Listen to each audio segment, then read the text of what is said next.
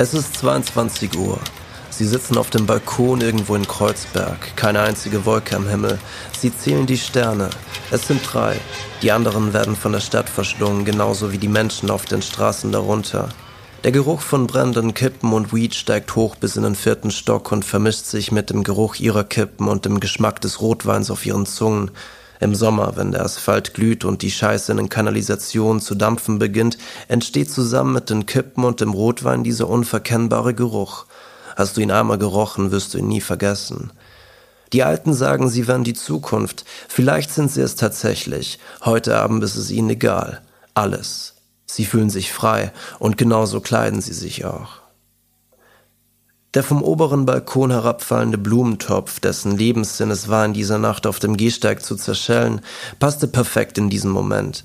Sie sahen ihm hinterher, als er nach unten fiel, und irgendwie sah es schön aus, als er in hunderte Einzelteile zersprang. In der Wohnung darüber feierten ein paar Studenten eine kleine Party. Sie schrien herunter, vergewisserten sich, dass der Blumentopf niemanden traf und luden sie zu sich nach oben ein.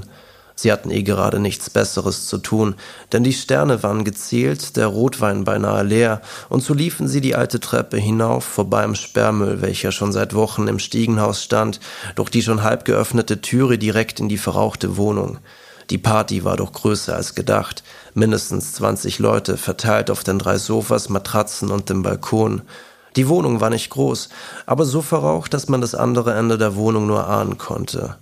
Die Luft roch nach Schweiß, Kippen, Wodka und großen Träumen. Eine klassische Studentenparty. Ein Großteil komplett von den Eltern finanziert, genauso wie der Alkohol und die Drogen. Die anderen sind am struggeln, tun aber so, als wären sie nicht komplett am Ende und kurz davor, das Studium zu schmeißen.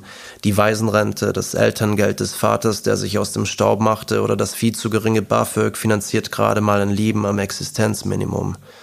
Die Alten sagen, sie wären die Zukunft. Vielleicht sind sie es tatsächlich. Heute Abend ist es ihnen egal. Alles.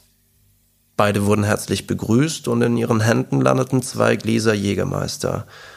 Sie saßen sich auf die Couch neben der Balkontüre. Vor ihnen ein kleiner Tisch, auf dem so viel Schnee lag, dass man auf ihm Skifahren könnte. Ihnen aber reichte der Jägermeister. Sie kippten ihn runter und bevor sie sich versahen, waren die Gläser wieder gefüllt. Ein in schwarz gekleidetes Girl mit Netzstrumpfhosen und einer schwarzen Kapitänsmütze gesellte sich zu ihnen auf die Couch, reichte ihm einen Joint und fragte, ob er mit ins KitKat kommen mag. Tatsächlich steht dieser Club noch auf seiner To-Do-List, aber ganz weit unten. Sophie seine Begleitung hatte das Gespräch mitbekommen, ihr gesagt, dass sie gerne würden, aber morgen früh auf müssen. Dabei legte sie ihre Hand gut erkennbar auf seinen Oberschenkel. Ihr Revier war markiert, die spitzen Fingernägel frisch geschliffen, eine Wildkatze inmitten des Großstadtdschungels. Er musste grinsen und schenkte sich noch ein kleines Glas Wein ein. Ein erneuter Joint machte die Runde. Einzug geht noch, dachte er sich. Lange wollen sie ja eh nicht mehr bleiben. Und da er morgen früh einen wichtigen Termin hatte, dachte er sich, dass er so besser schlafen könnte. Die Person, die ihm den Joint reichte, hatte noch etwas zu ihm gesagt. Er hatte es aber nicht verstanden, grinste sie an und nickte, wie wir Menschen es oft machen, wenn wir einen Witz nicht verstehen, es uns aber nicht anmerken lassen wollen. Er nahm einen kräftigen Zug, inhalierte und verdammt, es roch nach alten Socken.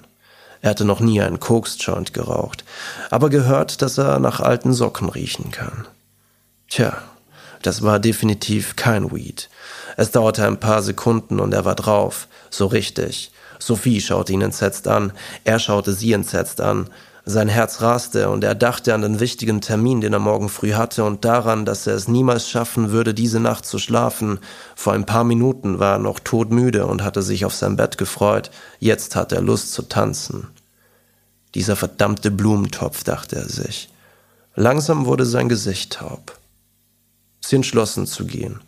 Zurück in der Wohnung machte Sophie ihm eine große Kanne Tee. Sie schoben noch eine Nummer und knipsten anschließend das Licht aus. Auch die Party über ihnen verstummte und sie hörten, wie sie alle lachend die Treppe hinunterliefen, vorbei an der Wohnungstür. Sophie schlief, sein Herz raste. Egal wie er sich hinlegte, er hielt es nie lange in einer Position aus. Dieser verdammte Blumentopf. Gegen sieben Uhr morgens wurde er endlich müde. Doch um sieben Uhr morgens musste er eigentlich aufstehen, da er den Termin um 8.30 Uhr hatte. Er fand sich um acht Uhr in der Bahn wieder. Todmüde. Er konnte nicht mehr dagegenhalten und schlief ein. Irgendwann wachte er wieder auf. Allein. Es war 11.30 Uhr. Der Zug stand irgendwo in der Nähe von Gesundbrunnen, auf einem Zwischengleis, dort, wo ein paar Züge nachts überstehen, um gewartet zu werden. Er stand im vorderen Teil des Zuges an einem der Fenster und schaute ratlos nach draußen, noch immer komplett verschlafen und desorientiert. Ein total surrealer Moment, allein in einer S-Bahn, mitten in Berlin, auf einem Gleis. Es war 11.30 Uhr am Morgen, mittags. Sein Termin war um 8.30 Uhr, der Akku seines Handys war leer. Der Schaffner wollte gerade seine Mittagspause machen, als er ihn entdeckte. Der Schaffner schüttelte mit dem Kopf, griff sich an den Kopf, ging wieder zurück in den Zug und fuchtelte wild mit seinen Händen um sich. Dabei fiel aus seinem Sandwich eine große geschnittene Tomate auf den Boden. Er musste eine halbe Stunde lang im Zug warten. Dieser verdammte Blumentopf. Um 14 Uhr war er wieder daheim, legte sich in das Bett und schlief. Sophie kam am Abend zurück. Sie machte ihm einen Tee.